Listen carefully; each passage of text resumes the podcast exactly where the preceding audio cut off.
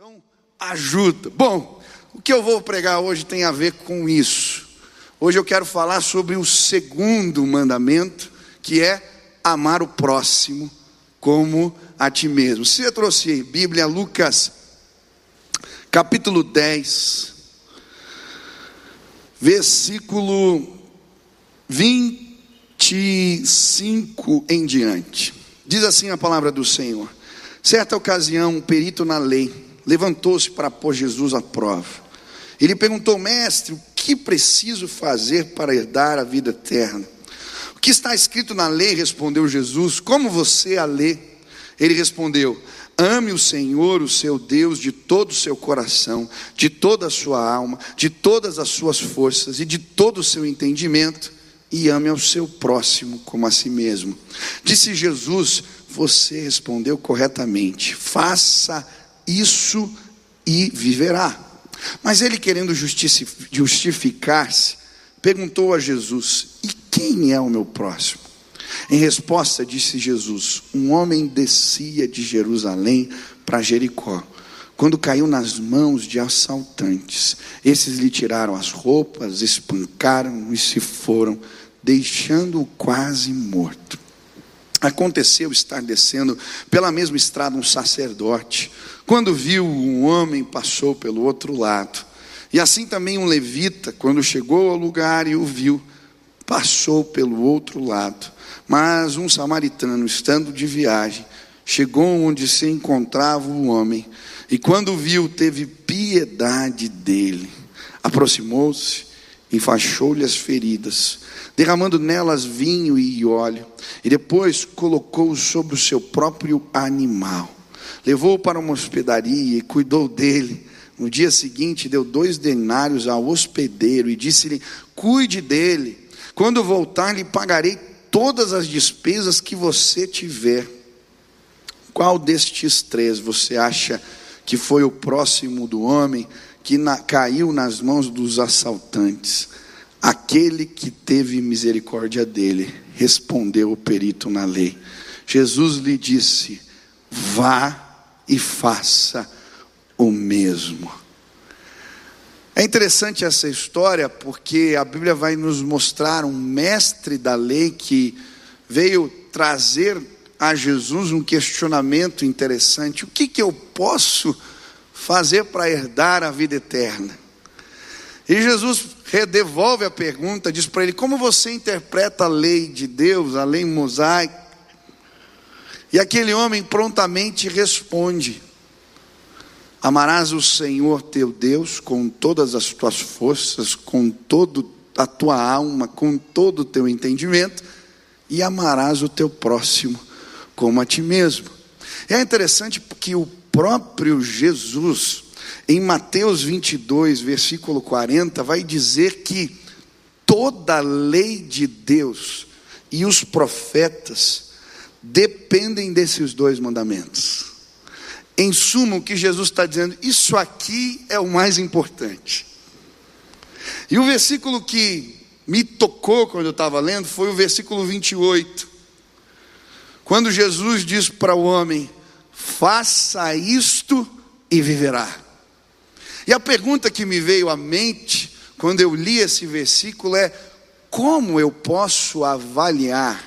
Quais são os critérios que a palavra de Deus deixa para mim, para que eu possa avaliar se eu tenho amado a Deus dessa maneira e se eu tenho amado ao meu próximo dessa maneira? E hoje pela manhã eu falei sobre o primeiro mandamento: amar a Deus acima de todas as coisas. E compartilhei alguns critérios que nos ajudam a entender se temos feito isto da maneira que a Bíblia nos ensina a fazer. E hoje à noite eu quero falar sobre o segundo mandamento. E entender à luz da palavra de Deus alguns critérios que me ajudam a entender se eu tenho amado o meu próximo como a mim mesmo. Quantos querem cumprir esse mandamento de Jesus? Eu quero. Eu gostaria que você fosse sincero com você hoje, deixasse o Espírito te sondar e mostrar se você tem cumprido esses critérios. O primeiro critério que a Bíblia vai nos apresentar aqui é o critério da seletividade. Eu acho interessante o versículo 29 diz que aquele homem vai perguntar para Jesus: quem é o meu próximo? E essa pergunta, ela me soa estranha. Como assim? Quem é o meu próximo? Mas quando a gente vai ler a Bíblia, em Levíticos capítulo 18, este homem, quando cita, está citando Levíticos 18, versículo 18. Nesse capítulo, a Bíblia vai falar quem é o próximo, e é por isso que ele está perguntando. E aí, quando a gente lê o texto, a gente consegue entender o porquê da pergunta. E é muito interessante, se você não leu esse texto, esse texto da Bíblia, a partir do versículo 9, depois eu gostaria que você lesse. Porque ele começa dizendo assim: Quando você estiver fazendo a colheita, não faça a cega nos cantos da terra, e não recolha aquilo que cair no chão e aí ele vai dizer: porque o pobre é o teu próximo. Essa era uma lei famosa no meio do povo de Israel, a lei da respiga. Quando eles faziam a colheita, eles deixavam cair alguma coisa no chão e deixavam alguns frutos ali da colheita nos cantos da terra para quê? Para cuidar do pobre. E aí a lei está dizendo: este é o teu próximo. E aí ele continua, e ele vai falar do jornaleiro. Olha, versículo 13. Quando você contratar o jornaleiro, o jornaleiro era o que fazia o expediente de um dia, é o trabalhador que fazia a diária de um dia. Quando você contratar o jornaleiro, paga ele direitinho e manda ele na hora certa embora para casa, porque ele é teu próximo. Olha que interessante. Dois mil anos antes de Jesus, alguém já estava dizendo que a gente tinha que cuidar bem dos nossos colaboradores. Como é que você cuida dos seus funcionários? É bom trabalhar contigo? Eu participei de um treinamento essa semana e achei tão interessante um empresário no setor de restaurantes falando que no seu setor tem um alto nível de rotatividade dos colaboradores, chega a 200% por ano. E aí ele incomodado que aquilo estava acontecendo na empresa dele, ele um homem cristão, ele começou a orar, Deus, o que eu posso fazer para mudar isso?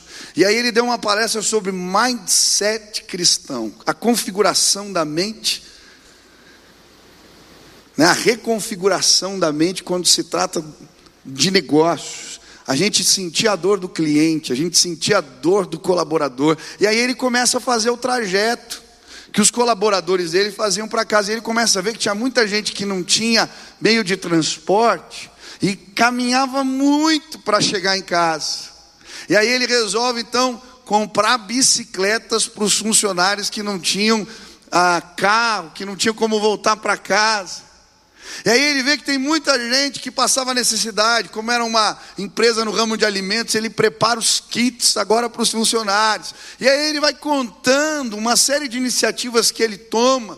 E aí ele fala: os números despencaram na rotatividade. A minha empresa, numa avaliação que aconteceu, foi considerada uma das melhores empresas no meu ramo nos Estados Unidos para se trabalhar. A lei já falava disso. O teu próximo é o teu colaborador, o que trabalha contigo. E aí ele continua. No versículo 14 em Levíticos ele vai dizer: "O teu próximo é o cego, o surdo". E olha que interessante, ele fala: "Não profira maldição ao surdo". Ele não pode ouvir. Se você encontrar um obstáculo no caminho, tira porque o surdo e o cego, eles também são teu irmão. Olha, dois mil anos antes de Jesus já estava se falando de inclusão. Eu fico tão feliz de vir aqui à igreja porque nós buscamos ser uma igreja que inclui. Mas isso já está na palavra. O cego, o surdo. Aí no versículo 16 ele falou assim, ele fala assim: não ande com mexeriqueiros. Sabe o que é mexeriqueiro? O bisbilhoteiro, o fofoqueiro.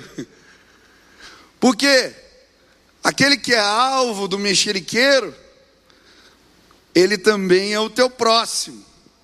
E aí ele está falando.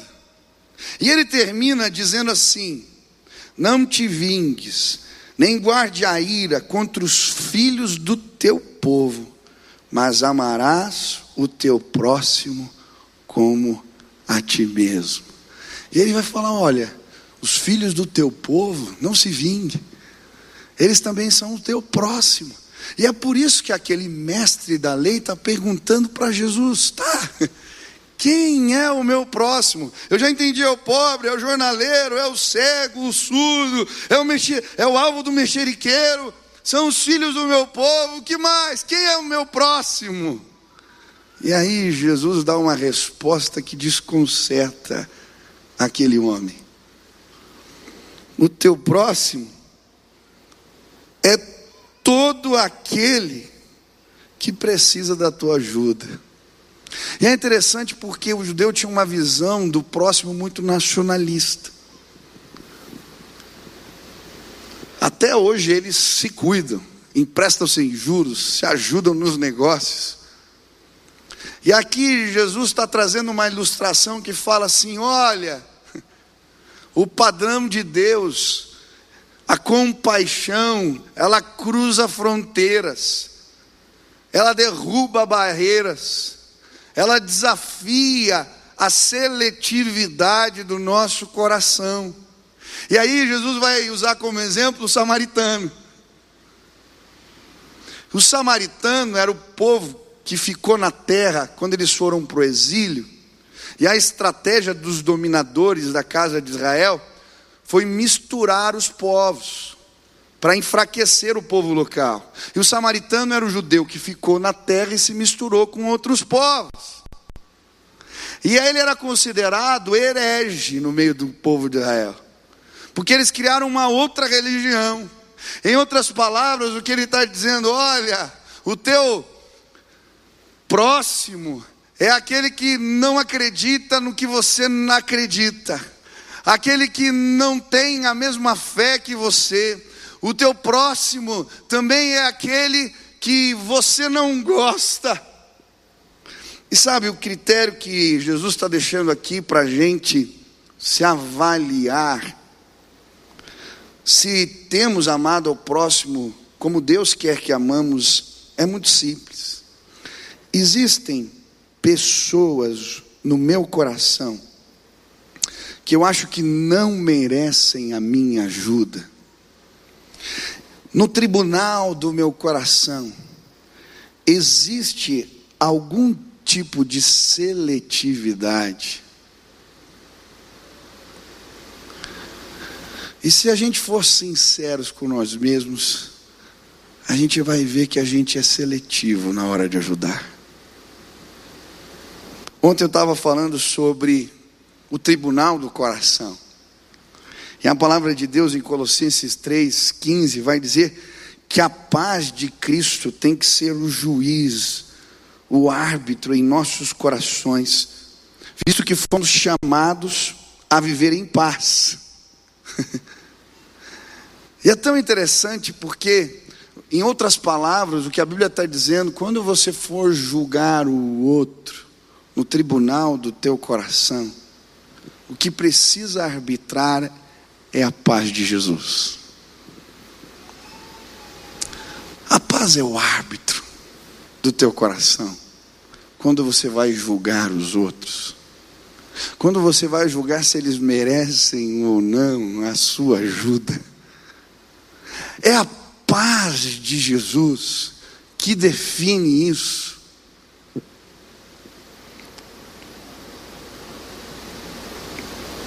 Sabe, é muito fácil a gente achar que algumas pessoas que nos machucaram, que nos feriram, ou que têm determinados procedimentos, ou que defendem determinadas coisas que eu não concordo. Ah, elas não merecem a minha ajuda ou a minha compaixão. Eu fui trabalhado ano passado no 4K por Deus. Eu lembro que um dia eu estava saindo do mercado e, e aconteceu algo eh, que despertou a minha ira. Eu estava saindo do mercado e eu já tinha pago, pago ali o ticket para abrir a catraca do estacionamento. Mas quando eu cheguei lá, por algum motivo, não funcionou o negócio. E a cancela não abria. E aí começou aquele bando de gente atrás enfileirar, e daqui a pouco um começa a buzinar, e dois buzinar. E aí você está naquela situação, não tem por onde sair. E aí veio segurança. Em vez dele me ajudar e abrir a cancela, ele foi ríspido comigo, teve uma atitude que eu não gostei, me colocou de canto, me fez voltar lá e eu saí do carro bufando. Peguei o ticket, voltei lá, validei. Aí peguei, eu estava bravo, eu não queria olhar para o cara. Eu fechei assim o vidro e eu estava com assim um carro lá, calma, calma. A gente tem que tomar cuidado quando fica bravo, né? Esses dias deu um problema, tinha dado, esses dias faz tempo, deu um problema na internet e eu fui ligar para reclamar lá. E aí quando atendeu, a atendente pegou o telefone, falei, ela falou, pois não, boa tarde, estava animado, eu, tudo bem, eu mais ou menos, boa tarde. Ela, peraí, eu conheço essa voz. Eu falei, não acredito. Você é o pastor lá da igreja? Pois não, meu irmão, que bênção, né? Não dá nem para reclamar pela internet, assim, calma, você não conhece segurança. Tá bom, aí eu saí bravo. E aí no outro dia eu voltei lá e vi o segurança de novo. E a gente estava aqui na campanha. E era aquela semana, o desafio era você pagar a conta de alguém. A gente recebia aqueles cartõezinhos, né? E a gente era desafiado a pagar a conta de alguém. Tinha um cartão, o amor pagou sua conta e tal. E aí eu falei, puxa, eu vou pagar a conta do, do, do segurança. Deus me incomodou. E aí eu fui comprei lá uma sacola de chocolate para ele, entreguei o cartãozinho, e aquele homem ficou tão tocado. Eu lembro que eu estava saindo com o carro, ele me fez parar, pediu para eu descer, me deu um abraço, perguntou qual era a igreja. E Deus ministrou no meu coração naquele dia. O alvo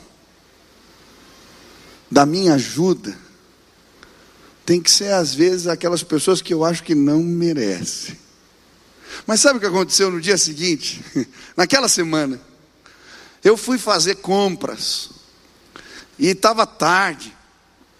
Eu fui um dos últimos a chegar no mercado. E na hora que eu pus as compras no carro, já estava fechando o estacionamento. E sabe o que aconteceu? O meu carro quebrou. Mas adivinha quem era o segurança aquele dia? o rapaz que eu tinha dado o saco de chocolate. Ele podia ter fechado e me mandado embora e falou: Como é que eu posso te ajudar? e ele me deixou voltar para casa, pegar o cabo, voltar no mercado, ficou me esperando, me ajudou a fazer chupeta no carro. E depois que a gente saiu, já estava bem mais tarde do, do horário do expediente dele.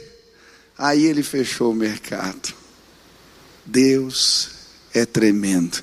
Deixa eu dizer, no tribunal do coração, a paz de Deus precisa ser o teu árbitro. Quem você acha que não merece a tua ajuda? Aquela vizinha que te importuna, aquele parente que te machucou, Aquela pessoa que tem posições na internet que você não concorda com nenhuma, e às vezes vocês se pegam nas redes sociais. Existe seletividade. Sabe, às vezes a gente é tão pronto para julgar que o outro não merece. O Lori Cunningham contou uma experiência interessante quando ele esteve no Brasil e num sinaleiro alguém estava pedindo ajuda e ele quis ajudar e a pessoa do carro ficou brava com ele, falou: "Não faça isso". E ele tinha uma série de motivos, ele falou: "Olha, eu quero ajudar". Ah, mas o camarada vai fazer isso ou aquilo com dinheiro que você vai dar. E ele falando que o princípio na palavra é quem dá ao pobre empresta a Deus. O que a pessoa vai fazer depois ou não, não é problema meu. Se eu sinto que eu tenho que ajudar, eu ajudo. Sabe quantas vezes a gente ajuda, mas a gente quer controlar o que a pessoa vai fazer com a ajuda. Se usou bem, se não usou bem, se foi. Querido, você está sendo seletivo. Quando a gente dá, quando a gente abençoa, a gente entrega. Você tem amado teu irmão dessa maneira ou existem seletividades no teu coração?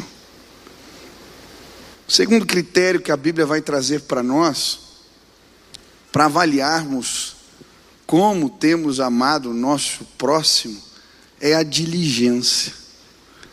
Eu acho interessante aqui porque o texto vai dizer: aproximou-se, enfaixou-lhe as feridas, derramando nelas vinho e óleo, depois colocou sobre o seu animal, e o texto vai descrevendo como este homem, o bom samaritano, não apenas cuidou daquele que estava moribundo no caminho, mas ele cuidou bem, ele se esforçou ele fez o melhor que ele podia.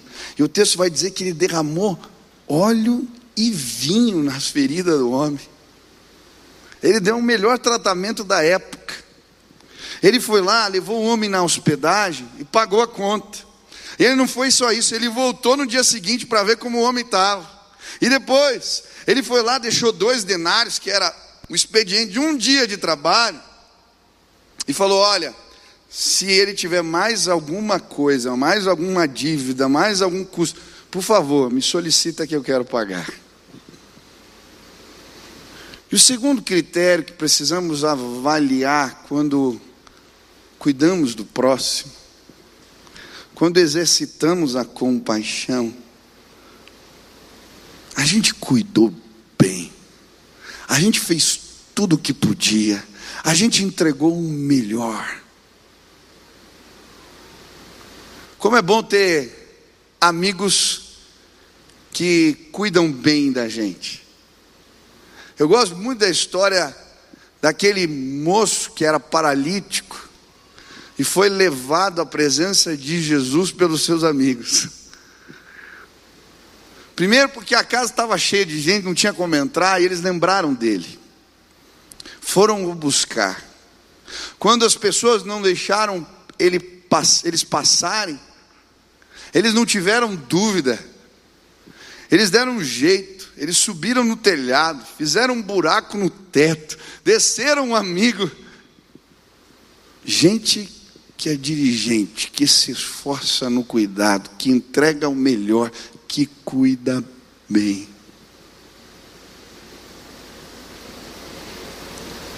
Quando você vai abençoar alguém, você é muquirano. Você cuida mais ou menos. Você entrega o resto, a sobra. Lembra uma vez aqui que a gente fez uma campanha para levantar kits de higiene para ajudar alguma comunidade, eu não lembro se era Cristolândia, eu não lembro que era. Você acredita que chegou sabonete usado?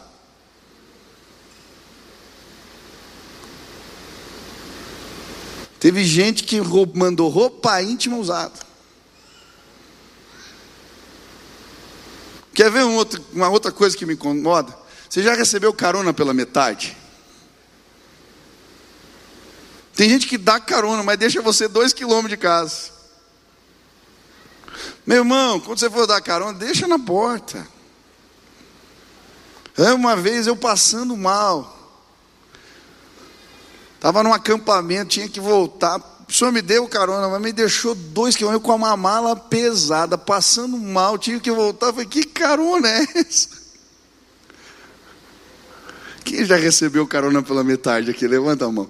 Se você deu, não precisa levantar, se acerta com Deus. Quando a gente ajuda, tem que ajudar direito. Eu lembro certinho um dia aqui, tinha um, um casal da igreja que estava passando dificuldades. E nós nos ajuntamos, um grupo de amigos, para fazer uma compra no mercado para eles. E foi muito interessante, porque nós, quando chegamos no mercado, um amigo meu, Cerner, a gente estava ali no mercado comprando as coisas básicas, e ele falou assim: vamos comprar o que tem de melhor. Quanto tempo que eles não devem estar tomando danoninho, comendo uma bolacha recheada? E ele foi e pegou as coisas que ele podia, que ele achava que era melhor e colocou no carrinho. Foi tão interessante, porque quando a gente chegou na casa daqueles amigos, eles tinham acabado de fazer compras. E ele, não, não precisa. Não. A gente foi lá, orou por eles, e quando a gente saiu, depois eles contaram que eles tinham ido no mercado, e eles tinham passado por vários lugares e essas coisas eles não compraram. E aí, quando chegou a nossa compra, e eu, aquele amigo que Deus tocou e ele fez daquele jeito, eles disseram: Isso aqui foi resposta de oração. Tudo que a gente não podia comprar veio. E a gente se sentiu amado por Deus. Sabe, querido, em nome de Jesus, quando for ajudar, se esmera em fazer. Faz o melhor. Esse é o padrão, como se fosse para você dá trabalho. Cuidar dos outros é difícil. Subir no telhado carregando alguém, fazer buraco no teto, não é fácil.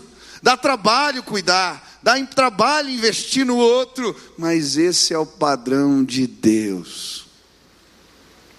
Segundo critério, você é excelente para ajudar, ou você fica fazendo conta? Quando você vai abençoar, você fica medindo. Querido, em nome de Jesus, seja despojado. Esse é o padrão de Deus.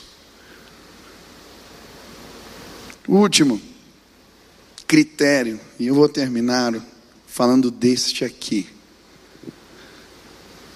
A Bíblia vai apontar para nós que a falta de misericórdia muitas vezes ela é um sintoma de declínio espiritual na nossa vida. Quando a gente está num movimento de ladeira abaixo na vida espiritual, a compaixão, a misericórdia, ela foge de nós. É interessante porque nos tornamos insensíveis, não percebemos a dor do outro. E o que me chamou a atenção, quando eu estava lendo a parábola que Jesus usa para explicar esse valor, é que ele começa dizendo: um homem descia de Jerusalém para Jericó. E eu creio que Jesus não escolheu essas cidades à toa. Ele está falando literalmente de uma descida. Jericó é a cidade mais baixa do mundo, fica 350 metros abaixo do nível do mar.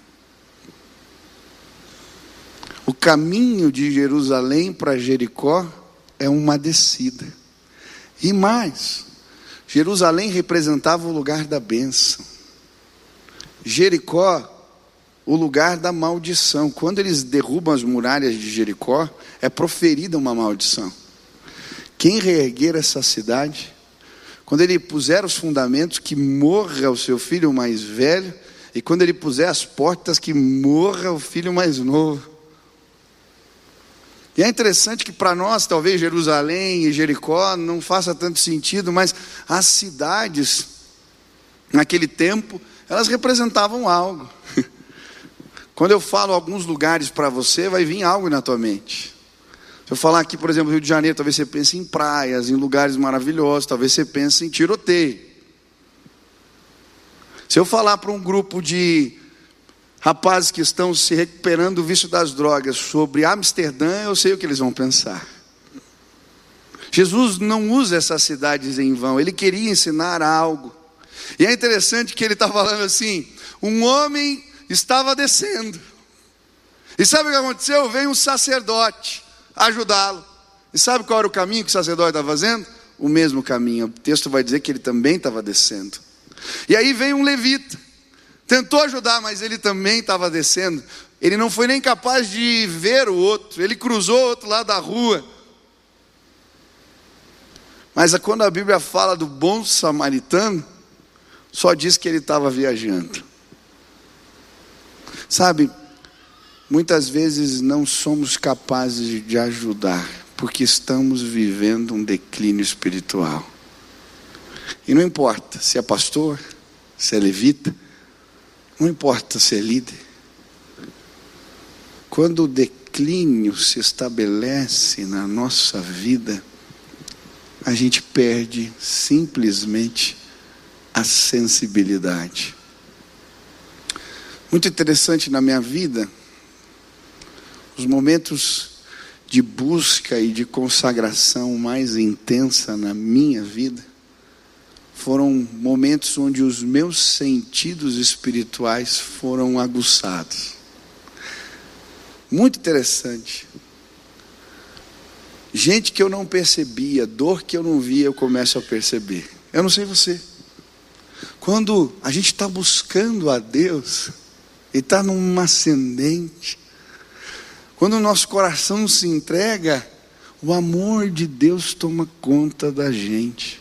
Eu lembro certinho quando eu me converti.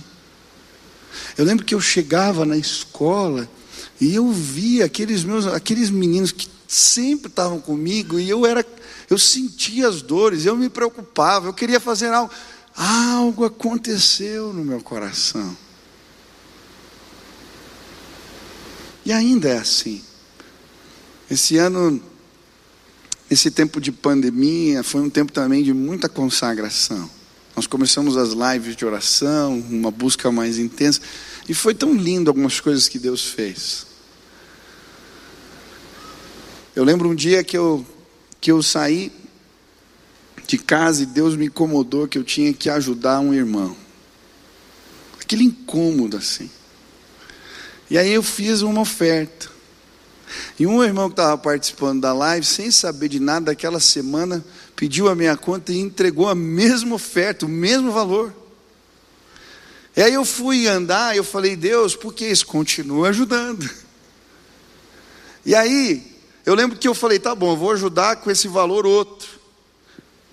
Aí fui, procurei e ajudei. Você não acredita, na outra semana, alguém pede que eu, uma pessoa que eu não conheço, que participava da oração, pede a minha conta e deposita o mesmo valor. Na, na outra semana eu falei, vou fazer de novo. E eu fui na casa do jovem, pus o dinheiro dentro de um livro, interfonei, e quando ele estava descendo, disse, não acredito, eu recebi uma mensagem.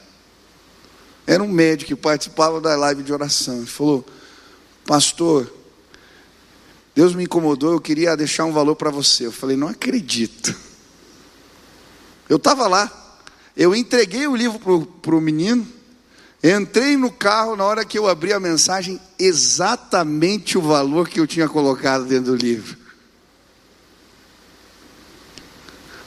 Como a gente vai dizer que a ajuda ao próximo, o cuidado com o outro, não tem a ver com um despertamento espiritual na nossa vida? Existe um Deus que é generoso, um Deus que entregou tudo que ele tinha, o melhor que ele tinha, porque ele nos ama. Jesus não poupou esforços para revelar o amor do Pai a nós.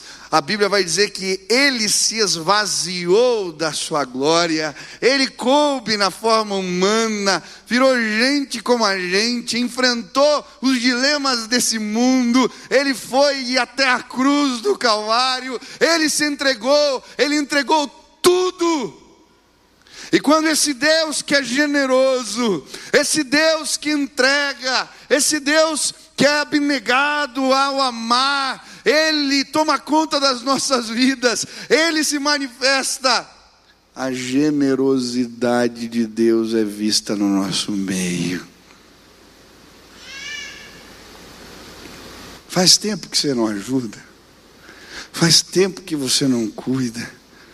Talvez isso seja um sintoma de declínio espiritual. Hoje eu vim te dizer: volta para a presença de Deus, que Ele vai fazer os teus sentidos espirituais se abrirem para ouvir o clamor dos outros. A Bíblia em Romanos vai falar desse clamor e vai falar dos gemidos. Vai falar que a terra está gemendo na expectativa da revelação dos filhos de Deus. Mas a Bíblia também fala que o Espírito que age em nós geme. E a Bíblia fala que com gemidos inexprimíveis Ele intercede por nós. Mas quando a gente está fazendo o caminho da ladeira abaixo, a gente não é capaz de ouvir. Hoje, na autoridade do nome de Jesus, eu quero te dizer: você vai ouvir, você vai perceber você vai ser tocado.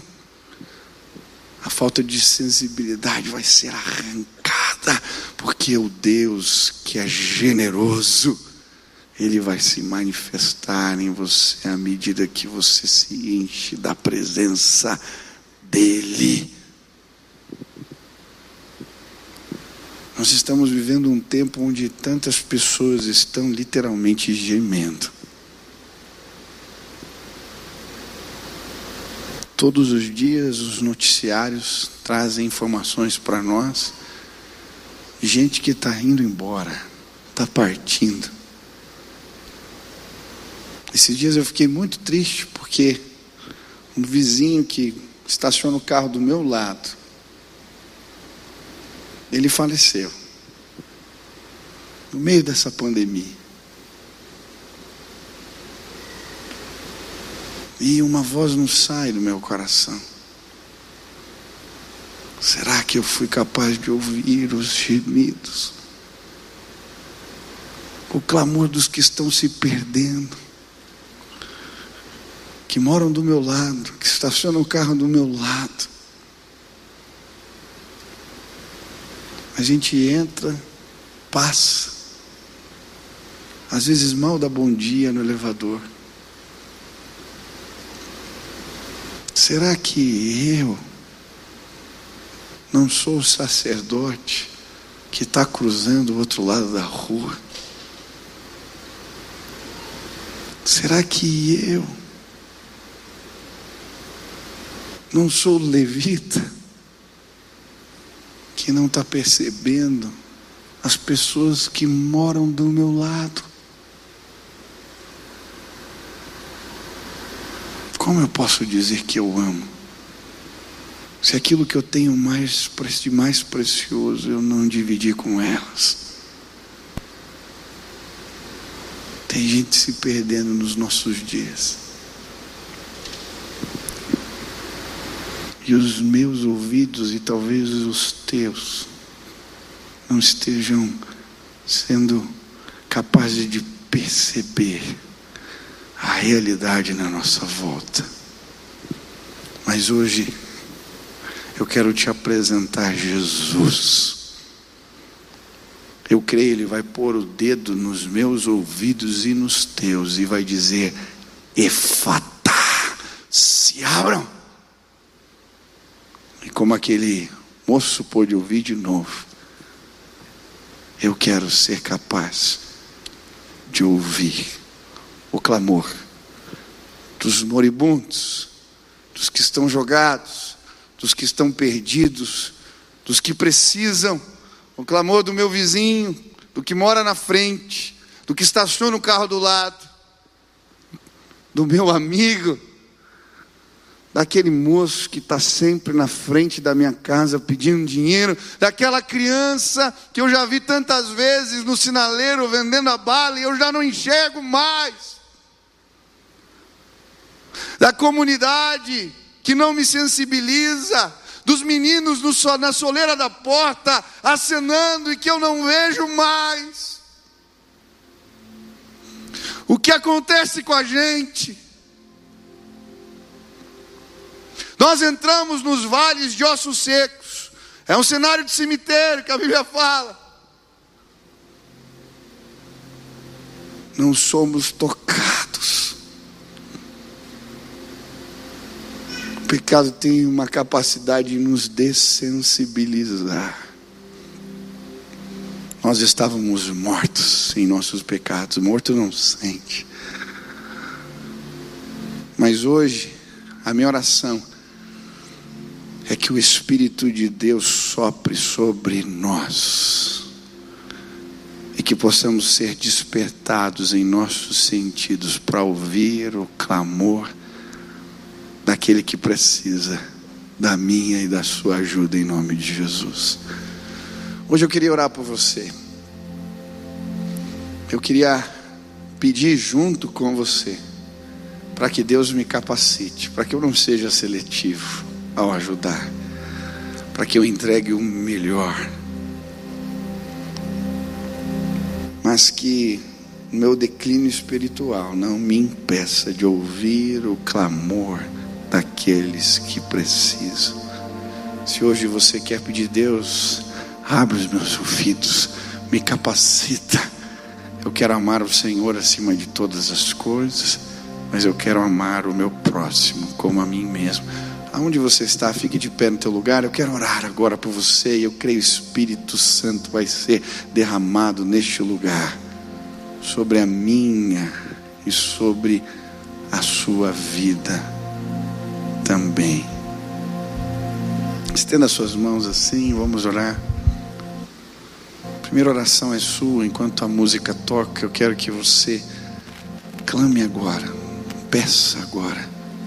Deus me visita, me enche do teu espírito.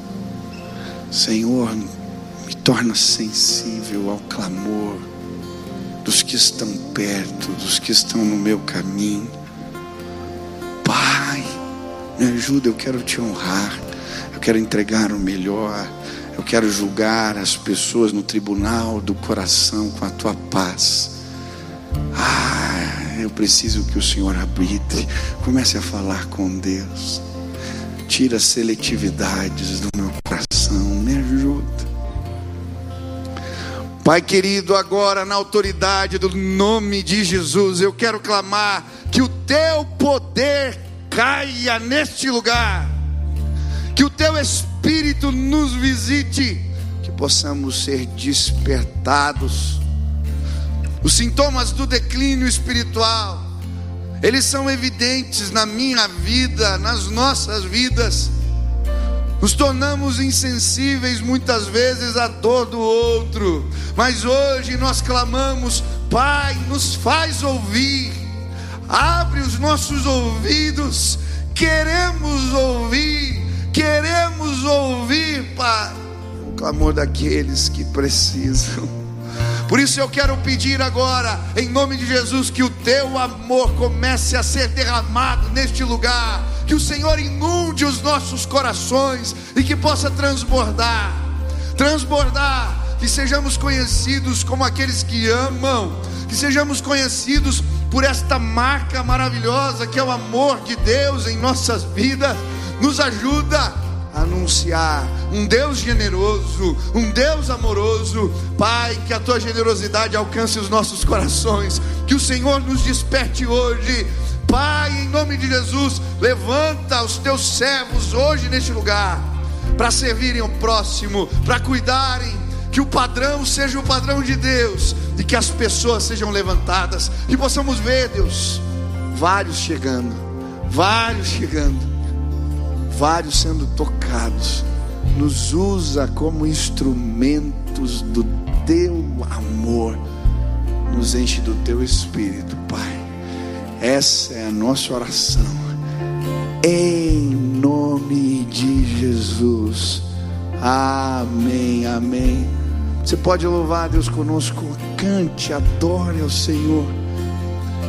Ele vai falar contigo hoje. Eu creio.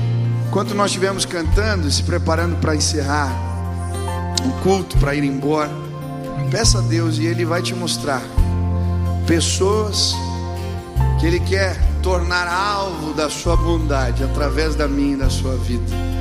Louve a Deus, clame ao Senhor. Escute a voz do Espírito no teu coração.